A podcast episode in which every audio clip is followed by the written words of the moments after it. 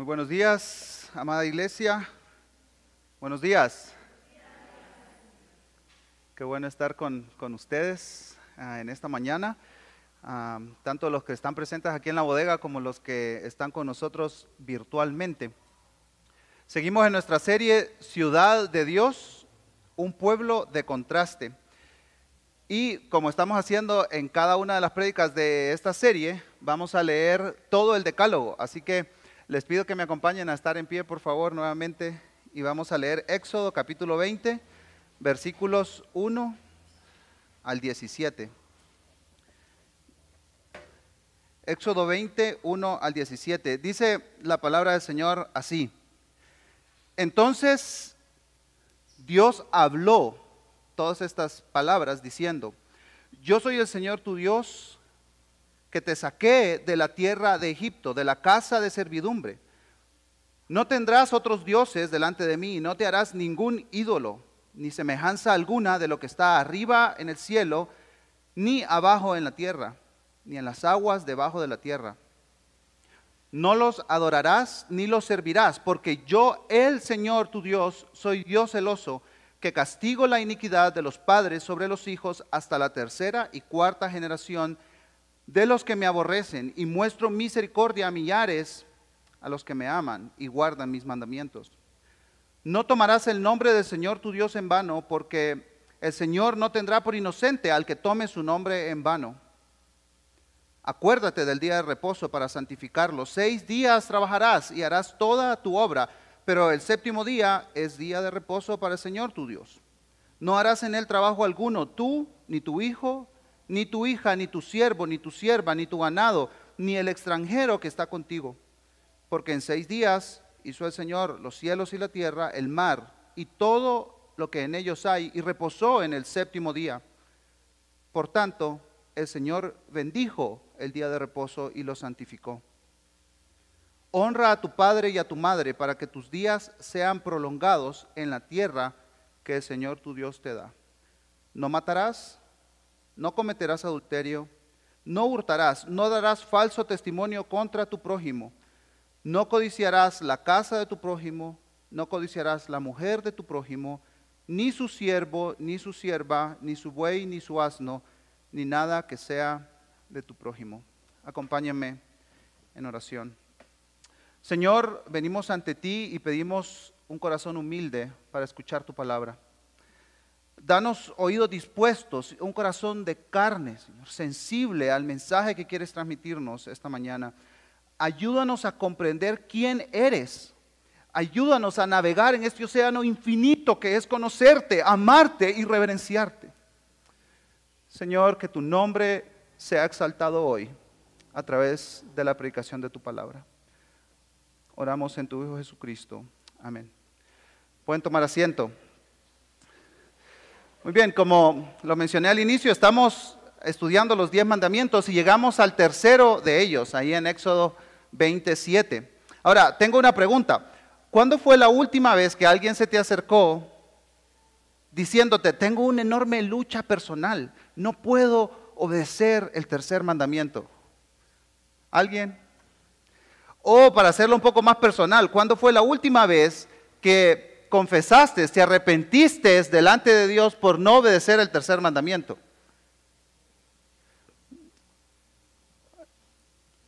Para comenzar, bueno, ¿qué dice el tercer mandamiento? Éxodo 27, no tomarás el nombre del Señor tu Dios en vano, porque el Señor no tendrá por inocente al que tome su nombre en vano. Tal, tal, vez alguien se esté preguntando justificadamente en este momento, bueno, antes de responder esas preguntas que hiciste al inicio, que alguien me explique el tercer mandamiento. Bueno, vamos a eso. Hace unos días me topé con un artículo muy interesante en Prensa Libre, y para los que les gusta el fútbol se van a identificar con esto.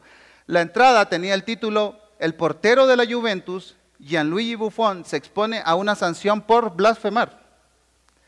Me llamó la atención, ¿Cómo, ¿Cómo le van a poner una sanción por blasfemar? Así que decidí investigar al respecto. Resulta que en el año 2010 se aprobó una ley en Italia que se llama Ley contra la Blasfemia, lo cual provocó la sanción de una, una lista enorme de estrellas del deporte. ¿Por qué? Pues porque blasfeman, ¿verdad? Según el diario deportivo ESPN, la sanción para los futbolistas profesionales puede ser económica o la prohibición de jugar uno o más partidos. depende del grado de blasfemia. El caso del famoso portero italiano, ¿verdad? que fue campeón con la selección, está en las manos de la Corte Federal del país europeo. O sea, es un asunto a nivel federal, el blasfemar. Ahora, puede que una lectura rápida de Éxodo 27 nos deje sin mucha claridad acerca de qué trata el tercer mandamiento. Ah, tal vez nos podemos hacer estas preguntas. ¿Tiene que ver nada más con la prohibición de blasfemar el nombre de Dios, como sucede en Italia? Bueno, si es así, entonces, ¿qué cosas son consideradas blasfemia? ¿Verdad? O tal vez tiene que, tiene que ver con no usar las siglas en inglés, esas famosas siglas OMG, en nuestras conversaciones virtuales o personales. O ¿Será que no tenemos que usar la frase si Dios quiere, como una excusa para no llegar a un compromiso? Ahí llego si Dios quiere. Mentira. O, será que nunca debo decir, lo juro por Dios? ¿De qué se trata verdaderamente este, este mandamiento? Para profundizar en este tercer mandamiento estaremos respondiendo tres preguntas y eso formará eh, los encabezados de nuestro bosquejo. En primer lugar, ¿por qué para Dios es tan importante su nombre? Porque Él dice, no tomarán qué cosa en vano? Mi nombre. En segundo lugar, ¿qué significa el tercer mandamiento? ¿Qué significa tomar el nombre de Dios en vano? Y sus consecuencias. Y en último lugar, ¿qué implica para nosotros hoy? De manera muy práctica, ¿qué implica para nosotros hoy? En los sermones de introducción a esta serie, uh, Justin nos dio bastante claridad sobre el contexto de este momento histórico muy particular en la historia de Israel. Entonces, ah, realmente no tenemos que sacar los diez mandamientos de su contexto histórico particular. Si hacemos eso, es muy fácil llegar al legalismo, muy fácil. Ahora, cronológicamente, desde Génesis 12 hasta Éxodo 3, habían pasado varios siglos y, no fueron días de vacaciones pagadas, ¿verdad? Como todos sabemos. La mayoría de ese tiempo estuvo marcado por la opresión egipcia. después de años de esclavitud, seguramente estas promesas que Dios le hizo, a Abraham estaban bastante borrosas en la mente de la mayoría de los israelitas, levantándose cada mañana para coser ladrillos, para hacer estas famosas pirámides egipcias. Y en ese momento, precisamente en ese momento, Dios intervino. ¿Pero qué Dios? ¿Cuál es el nombre de este Dios? Ahora, pasemos a responder nuestra primera pregunta. ¿Por qué para Dios es tan importante su nombre? Y vayamos un poco más atrás en la historia, a Éxodo capítulo 3. Moisés está pastoreando ovejas en el desierto, vio un arbusto que estaba en llamas, que no se consumía, curiosidad, ¿no? ¿Qué es esto?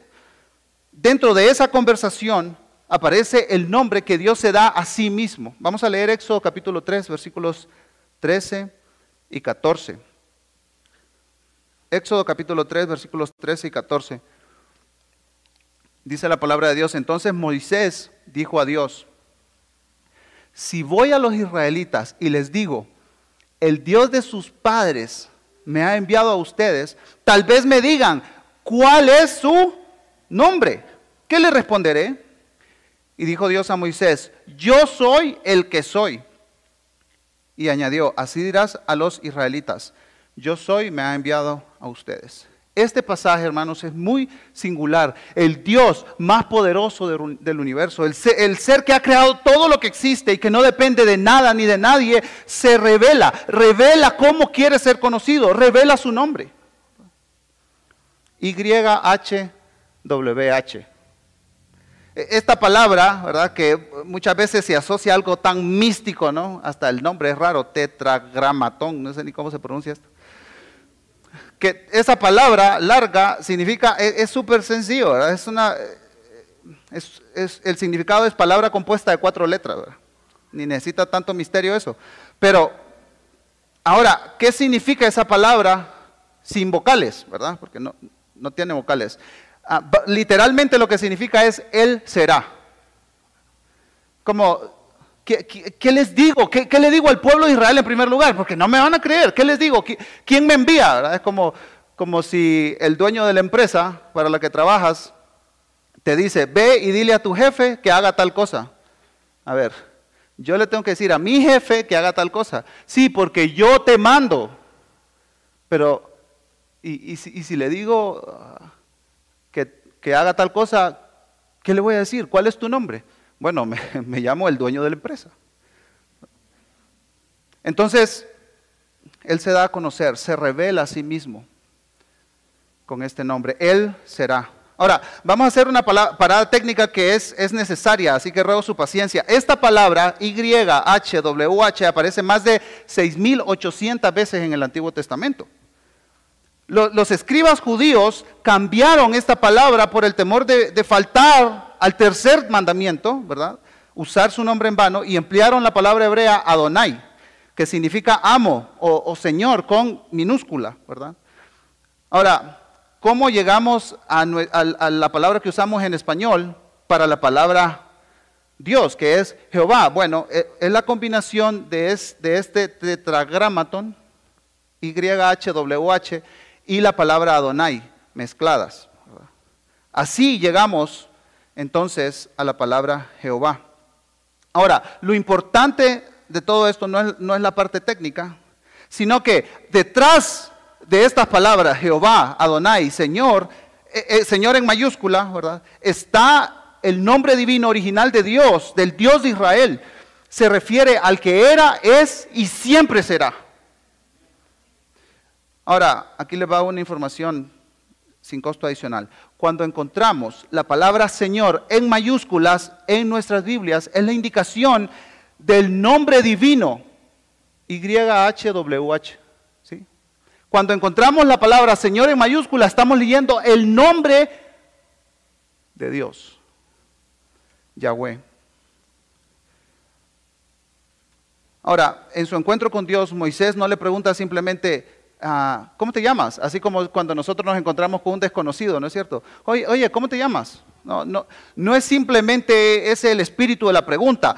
Tras esa pregunta, Él quiere saber cuál es tu identidad, Dios, cuál es tu carácter, cuál es tu esencia, tu personalidad. Tú me estás dando una tarea que es imposible humanamente. Yo solo no puedo con mi autoridad confrontar al faraón y sacar a tu pueblo de Egipto.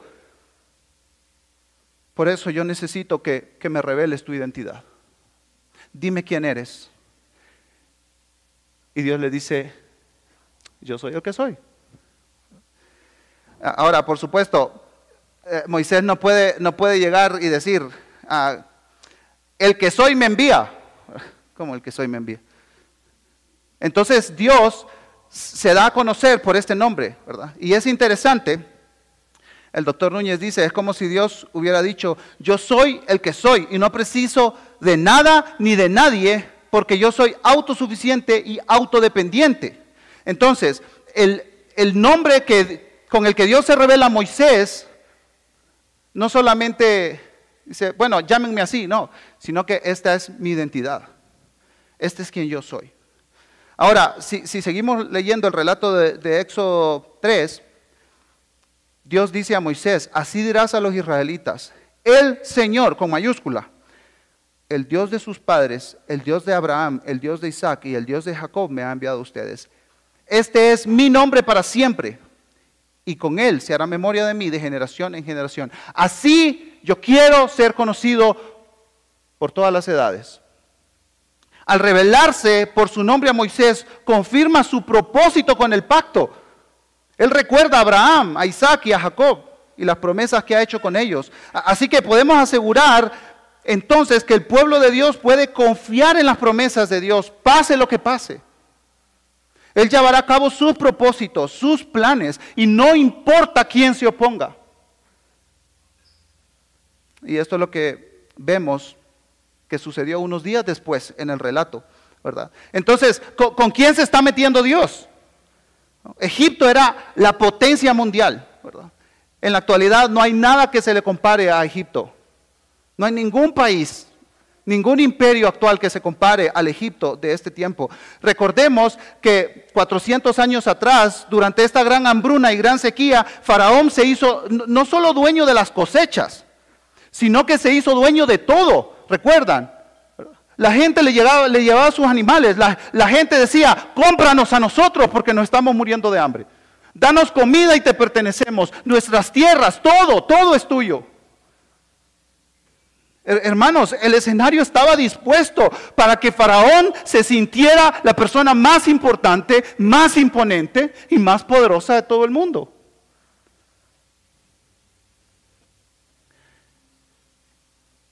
Y Dios se da a conocer a Moisés.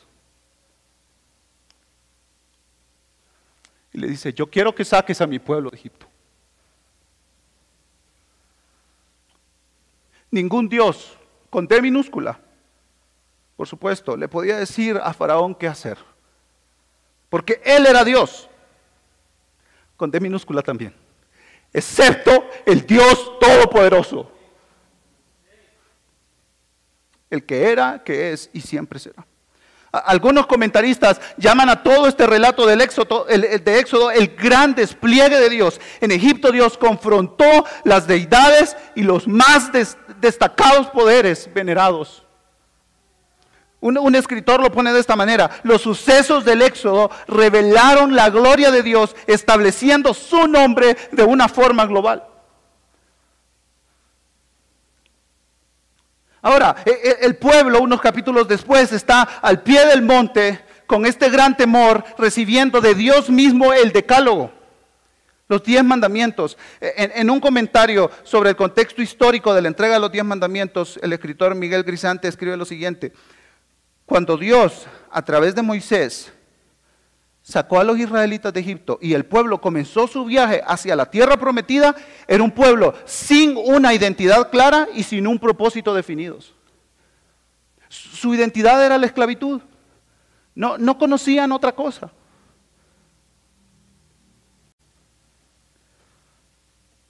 E, es, es importante notar el orden de los eventos. En este caso, e, el orden de los factores sí altera el producto, ¿verdad? Dios primero realiza el éxodo o lo que algunos llaman la redención de Israel y, luego da los mandamientos a su pueblo. Con los diez mandamientos Israel comienza a formar una identidad y esta identidad está conectada con quien los acaba de liberar de la esclavitud. ¿Sí me siguen aquí, hermanos? En un seminario donde yo estudié, cada cierto tiempo nos citaban a una, lo que llamaban reunión extraordinaria. Ahora, nosotros sabíamos de qué se trataba. Esas reuniones generalmente eran para poner, eran para poner a alguien en disciplina o para avisar la expulsión de uno de nuestros compañeros. No, eran reuniones divertidas, se lo puedo asegurar. Ah, algunas de esas reuniones incluían la frase, a partir de ahora la nueva regla es, punto suspensivo, ¿verdad? Y recuerdo muy claramente, que un maestro decía con mucha autoridad, en esta institución cada regla tiene nombre y apellido. Sí, sí entienden, ¿verdad? Ah, pues alguien hacía algo y a las autoridades no le gustaba, entonces ponían una regla sobre eso. Y así sucesivamente. Así que el libro, el manual de conducta del seminario era bastante grandecito, fue de unos 80 años de existir. Ahora, en el caso de los diez mandamientos no ocurrió así. Inmediatamente después de guiar a su pueblo a la libertad de Egipto, Dios le dio sus mandamientos. Estos mandamientos no fueron dados por, alguien, porque alguien los había quebrantado, ¿verdad? Es como si Dios estuviera ahí en la montaña, a ver, a ver, ¿qué hacen estos que no me gusta? Ah, ahí está, ¿eh? Panchito, no, no, me gustó cómo hablaste de mí. Entonces voy a meter ese, ese mandamiento en el decálogo. Para nada ni tampoco fueron dados para que el pueblo se ganara del derecho de ser el pueblo de Dios. Ellos ya eran el pueblo de Dios. Estos mandamientos fueron entregados para que el pueblo de Dios conociera el carácter de su Dios. Para responder a la pregunta, ¿Quién, dio, quién, es el Dios de los hebreos? ¿Quién es este Dios? y a través de darse a conocer por su nombre, Dios le da a su pueblo identidad en su santidad y un llamado en su misión. Voy a repetir esa idea. A través de darse a conocer por su nombre, Dios le da a su pueblo identidad en su santidad y un llamado en su misión. Dios, no estaba en el monte esperando que un israelita se equivocara o, hiciera algo que no le gustara para ponerlo en el decálogo. Esto, hermanos, esto es lo fascinante de la ley de Dios. Por eso el salmista dice, oh, cuánto amo yo tu ley. Es todo el día ella mi meditación, porque cuando medito en la ley de Dios, yo medito en quién es Dios, en el carácter de Dios, en este Dios que se está dando a conocer a nosotros. Dios se da a conocer a través de la ley, da a conocer su santidad y sus propósitos. Ahora nos preguntamos, ¿qué significa el tercer mandamiento? Y así llegamos a la segunda pregunta de nuestro sermón. ¿Qué significa no tomar el nombre de Dios en vano y su consecuencia. Vamos a leer en la NTV este mismo versículo. No hagas mal uso del nombre del Señor tu Dios. El Señor no te dejará sin castigo si usas mal su nombre. Y la paráfrasis TLA dice, no usen mi nombre sin el respeto que se merece. Si lo hacen, los castigaré. Vimos hasta aquí, hermanos, que el nombre de Dios está conectado directamente con su identidad y esto con su gloria, su reputación, su fidelidad al pacto. Así como para el pueblo de Israel nuestras palabras y comportamientos son testimonio del nombre que portamos, porque esto, eso era lo que, el pueblo, lo que era el pueblo de Israel, eran portadores del nombre de Dios. E, entonces esto tiene tremendas implicaciones para nuestra vida tanto para nuestra vida de santidad, ¿verdad? Vivir una vida digna de nuestro Dios en palabra y en conducta, y tiene implicaciones para nuestra vida misional. Proclamar el gran nombre de Dios entre las naciones. Profundicemos en estos conceptos. En, primer lugar, nos tenemos que preguntar, ¿qué busca Dios? al darse a conocer, al revelar su nombre, ¿qué busca Dios? Y principalmente podemos decir que Dios busca tres cosas. Busca ser amado, ser adorado y ser obedecido. Pero esto no puede ser posible si no es conocido. Así que Dios se revela a sí mismo con este nombre. Israel como su pueblo tiene el objetivo de reverenciar a Dios. Y, reverenciando el nombre de Dios, reverencia, por supuesto, al portador de este nombre, al nombre que lo identifica. E, esto significa que no tienen que usar su nombre para cosas vanas, insignificantes, superficiales, triviales. Porque entonces, ¿qué, es lo que sucede cuando se toma en vano el nombre de Dios? Están minando su prestigio ante todas las demás naciones. Ahora, alguien puede pensar que buscar la gloria y el prestigio están conectados con una muestra un poco de, baja autoestima. Ay, pobrecito Dios que necesita que le aplaudamos para sentirse bien. Humanamente, ese sería el camino. Eso sería lo natural, pero en Dios no. escribe el escritor, el escritor Steve Hawthorne, es ridículo hablar del celo de Dios por la adoración como si fuera una petulante deidad tribal amenazada por dioses rivales. Dios no está amenazado. Más bien se entristece infinitamente por la falsa adoración. Las personas que adoran a alguien o a algo distinto de Él se vuelven como lo que adoran. Y Dios desea algo mucho mejor para las personas. Entonces, por esta razón, a lo largo de la historia bíblica hay referencias magníficas a Dios, a sus actos, a sus características. Y aquí nos podemos preguntar, entonces, ¿qué persigue Dios para su nombre? Si, si, el nombre de Dios es tan importante, ¿qué persigue Dios entonces para su nombre? Para responder esta pregunta tomaremos tres historias muy famosas del Antiguo Testamento. Comenzaremos con David y Goliat. ¿Quién no conoce esta historia? ¿No es cierto? Vamos a leer primero de Samuel 17, 45 al 47. Entonces dijo David al filisteo,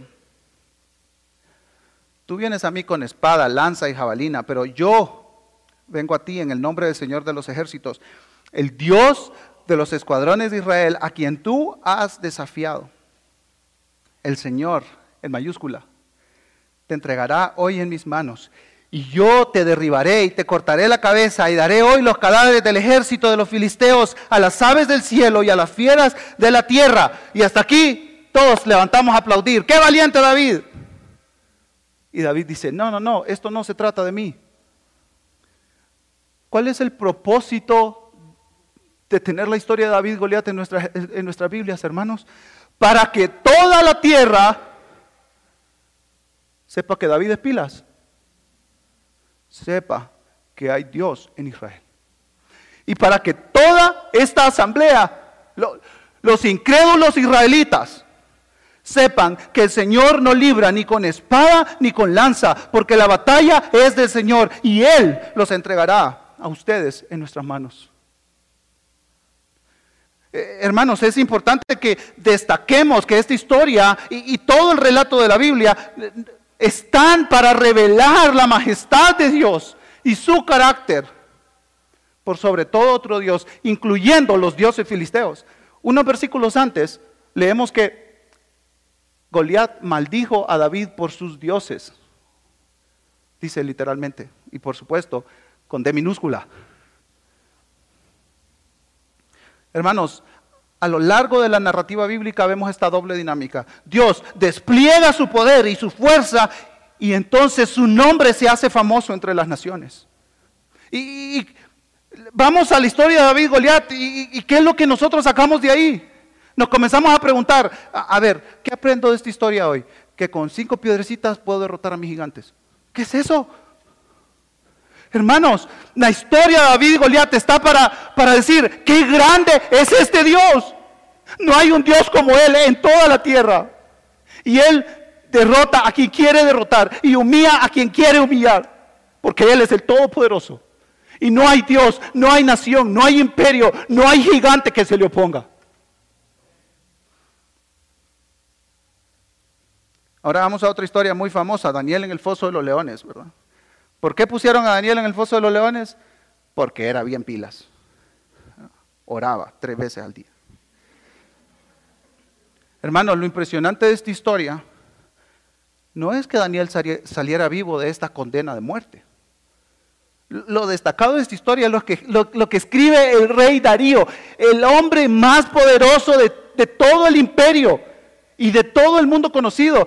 No hay nadie que se le compare en poder, en influencia, en autoridad en estos tiempos al rey Darío. Y miren conmigo Daniel 6, 25 al 27. Entonces el rey Darío escribió a todos los pueblos, naciones y lenguas que habitaban en toda la tierra, que abunde su paz de parte mía se proclama un decreto de que en todo el dominio de mi reino todos teman y tiemblen delante de Daniel porque viera qué obediente que es ese muchacho. No dice eso, ¿verdad?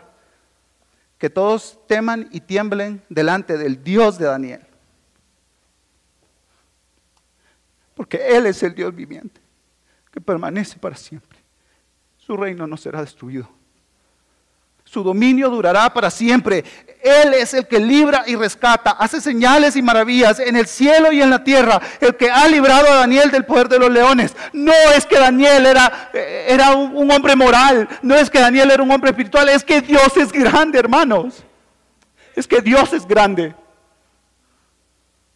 El, el libro de Daniel nos muestra, todo el libro de Daniel nos muestra cómo el nombre de Dios estaba siendo glorificado por los personajes más famosos y poderosos de todo el mundo conocido, incluidos Nabucodonosor. Si ustedes quieren leer más, lean Daniel capítulo 4. Cómo Nabucodonosor es humillado y después reconoce quién es el que gobierna. Y también Darío, el rey de Persia. Pero hay más. Bueno, si queremos podemos pasar todo el día acá, hablando de historia tras historia, de cómo Dios es glorificado. Jonás y los marineros. Esta historia es muy conocida. Los que fueron a la escuela dominical de niños se podrán identificar conmigo. ¿no? Jonás no le hizo caso. Ya saben de quién vamos a hablar, ¿verdad? El, centro de, la, de esta enseñanza de esta moraleja es que tienes que ser obediente a Dios, ah, porque si no, un pez te puede tragar o algo malo puede pasar en tu vida, ¿verdad? Vamos a leer Jonás capítulo 1. Pero el Señor, versículo 4, pero el Señor desató sobre el mar un fuerte viento y hubo una tempestad tan grande en el mar que el barco estuvo a punto de romperse. Los marineros tuvieron miedo y cada uno clamaba a quién? A su Dios con D minúscula. Arrojaron al mar la carga que estaba en el barco para aligerarlo, pero Jonás, relax, había bajado a la bodega del barco, se había acostado y dormía profundamente. El capitán se le acercó y le dijo, ¿Cómo es que estás durmiendo? Levántate, invoca a tu Dios, quizás tu Dios piense en nosotros y no pereceremos. Entonces le dijeron, decláranos ahora por causa, el versículo 8, por causa de quién nos ha venido esta calamidad. ¿Qué oficio tienes? ¿De dónde vienes? ¿Cuál es tu tierra y de qué pueblo eres?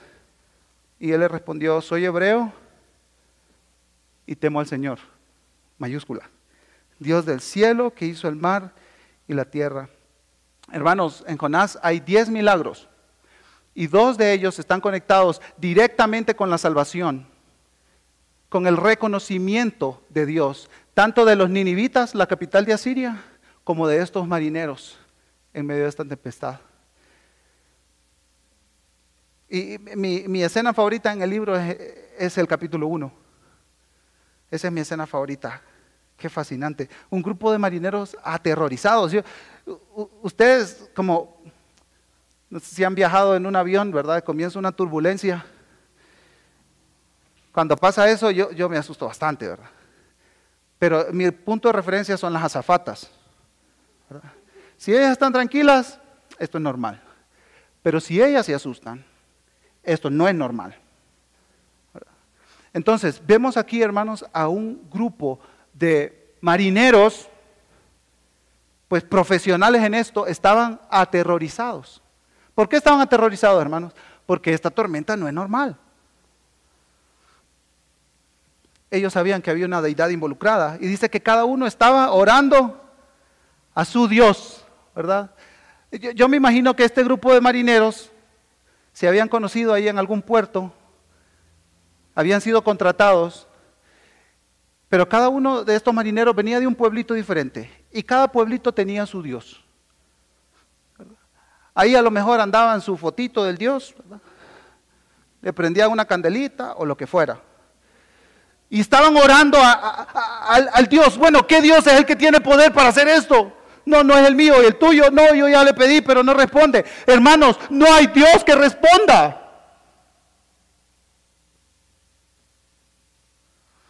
Y el capitán habla con, Jonás y, y Jonás hace referencia al único Dios verdadero. Él es el que ha provocado esta tormenta. Y al final del capítulo, versículo 14, dice, entonces invocaron al Señor. ¿Quiénes? ¿Quiénes, hermanos? Los marineros invocaron al Señor y dijeron, te rogamos, oh Señor, no permitas que perezcamos ahora por causa de la vida de este hombre, ni ponga sobre nosotros sangre inocente, porque tú, Señor, has hecho como has deseado. Tomaron pues a Jonás y lo lanzaron al mar, y el mar cesó su furia. Y aquellos hombres temieron en gran manera, pero este temor es diferente al temor de los versículos anteriores. Ofrecieron un sacrificio al Señor e hicieron votos.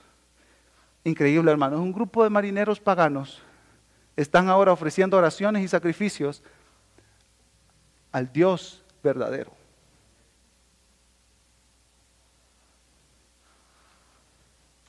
Generalmente nos acercamos a estos tres relatos con, moralejas para los creyentes de hoy en día, ¿verdad? Pequeñas lecciones que nos pueden ayudar. Las tienen, sí, por supuesto que las tienen, pero más allá de estas enseñanzas acerca de la valentía y la oración y la obediencia, estos relatos tienen en común un solo mensaje. Dios es glorioso y es más poderoso que cualquier ejército, es mayor que cualquier rey o potencia mundial y controla todo lo creado. Amén, hermanos. Amén. Y en cada uno de estos eventos, hermanos, el nombre de Dios fue conocido y exaltado.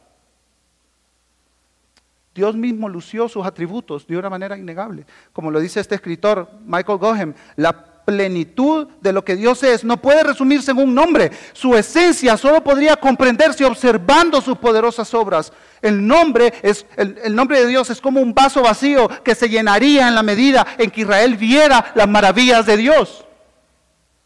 E, es evidente, hermanos, que el pueblo de Israel a lo largo del Antiguo Testamento falló en obedecer este tercer mandamiento de manera abierta, sistemática. ¿Cómo lo hizo, hermanos? A través de la idolatría.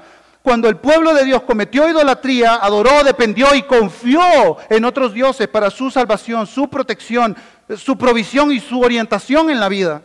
Lo grave de la idolatría, hermanos, es que reduce el nombre de Dios y pone el nombre de Dios en la misma categoría que todos los otros dioses. Eso es lo grave de la idolatría, hermanos. Y Dios castigó a Israel. Dios no tomó en vano que ellos tomaran en vano su nombre. Dios no los dejó inocentes. Y por eso entonces fueron al exilio. Por eso, hermanos, los tres mandamientos están, están relacionados, dependen los unos de los otros y, y dan sentido a todo el decálogo se dan sentido entre ellos. Si Dios es quien dice ser, merece adoración de manera única. Dios destacó su nombre y lo puso sobre cualquier otro nombre. Y aquí, hermanos, llegamos entonces a la tercera pregunta. ¿Qué implicaciones tiene para nosotros hoy? No tomar el nombre de Dios en vano es reverenciarlo. La reverencia al nombre de Dios está conectada con su grandeza, su gloria y la confianza que podemos depositar en Él, porque Él es fiel a su pacto y cumplirá sus promesas. De todo lo anterior, hermanos, rápidamente vamos a derivar tres implicaciones conectadas a este mandamiento para nosotros hoy, en el siglo XXI que nos consideramos cristianos. En primer lugar, hermanos, reverenciamos el nombre de Dios cuando permitimos que Él sea el centro de su palabra y del Evangelio. A veces vemos la Biblia como, como si nosotros fuéramos el centro de la Biblia pero reverenciamos a Dios dejando que Él sea el centro de su, historia, de su narrativa. E, y ese antropocentrismo bíblico, hermanos, ha derivado en muchos casos a enseñanzas bastante extrañas y asteréticas, como la famosa teología de la prosperidad. Hermanos, la teología de la prosperidad es tomar en vano el nombre de Dios. Es hacer negocios con Dios es tener a Dios como, el cumplidor de nuestros sueños. Dios es soberano sobre todos. Él no es nuestro aladino. Y, entonces hacemos que, que, Dios cumpla nuestras agendas. Dios está en mi agenda. Yo ya te di tanto, dame tanto. Eso es tomar el nombre de Dios en vano, hermanos. Dios está sentado en su trono y nadie le tuerce la mano a Dios. Así que evitemos ponernos en el centro de la historia. En segundo lugar, hermanos, reverenciamos el nombre de Dios cuando vivimos una vida digna de nuestro Dios en palabra y en conducta. Primera Corintios 10:31 dice, ya sea que coman o beban o que hagan cualquier otra cosa, háganlo para la gloria de Dios. ¿Qué, qué es darle gloria a Dios, hermanos? Es muy sencillo, un concepto muy sencillo, es exaltar a Dios. Señor, tú eres más grande que la comida y que la bebida, tú eres más grande que las relaciones, tú eres más grande que las cosas materiales. Si comer y beber lo podemos hacer para la gloria de Dios, entonces cualquier otra cosa puede ser hecha con ese mismo propósito, ¿no es cierto? Para la gloria de Dios. Y aquí unas preguntas para evaluación de cada uno de nosotros. ¿Destacamos el nombre de Dios en nuestra vida? ¿Representas a Dios ante tu cónyuge, hijos, familia extendida, amigos? ¿Honras el nombre de Dios en tus negocios con transparencia? ¿Das precios justos a tus clientes? ¿Sabes tratar bien a tus subordinados? ¿Saben los demás que eres creyente por, no solo porque lo dices, sino porque lo vives también?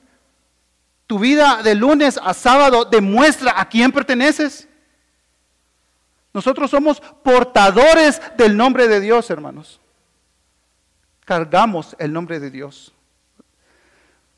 Como dice Daniel Santos, tomar el nombre de Dios en vano implica asumir la identidad de miembro del pueblo de Dios sin asumir al mismo tiempo las responsabilidades y la obediencia a las que esta identidad me obliga. Y en tercer lugar, hermanos, reverenciamos el nombre de Dios cuando lo damos a conocer. 2 Corintios 5:20 dice, por tanto somos embajadores de Cristo, como si Dios rogara por medio de nosotros, en el nombre de Cristo, les rogamos, reconcíliense con Dios. Somos embajadores de nuestro gran Dios. El no tomar el nombre del Señor en vano no es simplemente no hablar mal de Dios, es mucho más que eso, es presentar al mundo sus maravillas y hablar de Él donde aún no es conocido. Algunos lo llaman evangelismo, tal vez después de esta prédica podemos llamarlo hablar del gran nombre de Dios. Y esto lo podemos hacer con nuestro vecino, pero también del otro lado del mundo, hermanos. ¿Sabían que el continente asiático es el hogar de más de mil millones de musulmanes? 950 millones de hinduistas y 600 millones de budistas, y todos ellos no reverencian el nombre de Dios porque no le conocen. Como creyentes, hermanos, podemos orar y actuar para que ellos también conozcan el nombre de Dios. Pero hay una implicación más. Para aquellos que no creen en el nombre de Dios, la segunda parte del mandamiento dice que Dios no tendrá por inocente al que tome su nombre en vano. Dios hará juicio sobre esta humanidad, hermanos, en base a su carácter y nos encontrará culpables. A menos que intervenga Jesús. Jesús fue el único que reverenció y glorificó con toda la potencia el nombre de Dios. Acercándose a los días de su muerte, él dijo, Padre, glorifica tu nombre. Exalta tu nombre.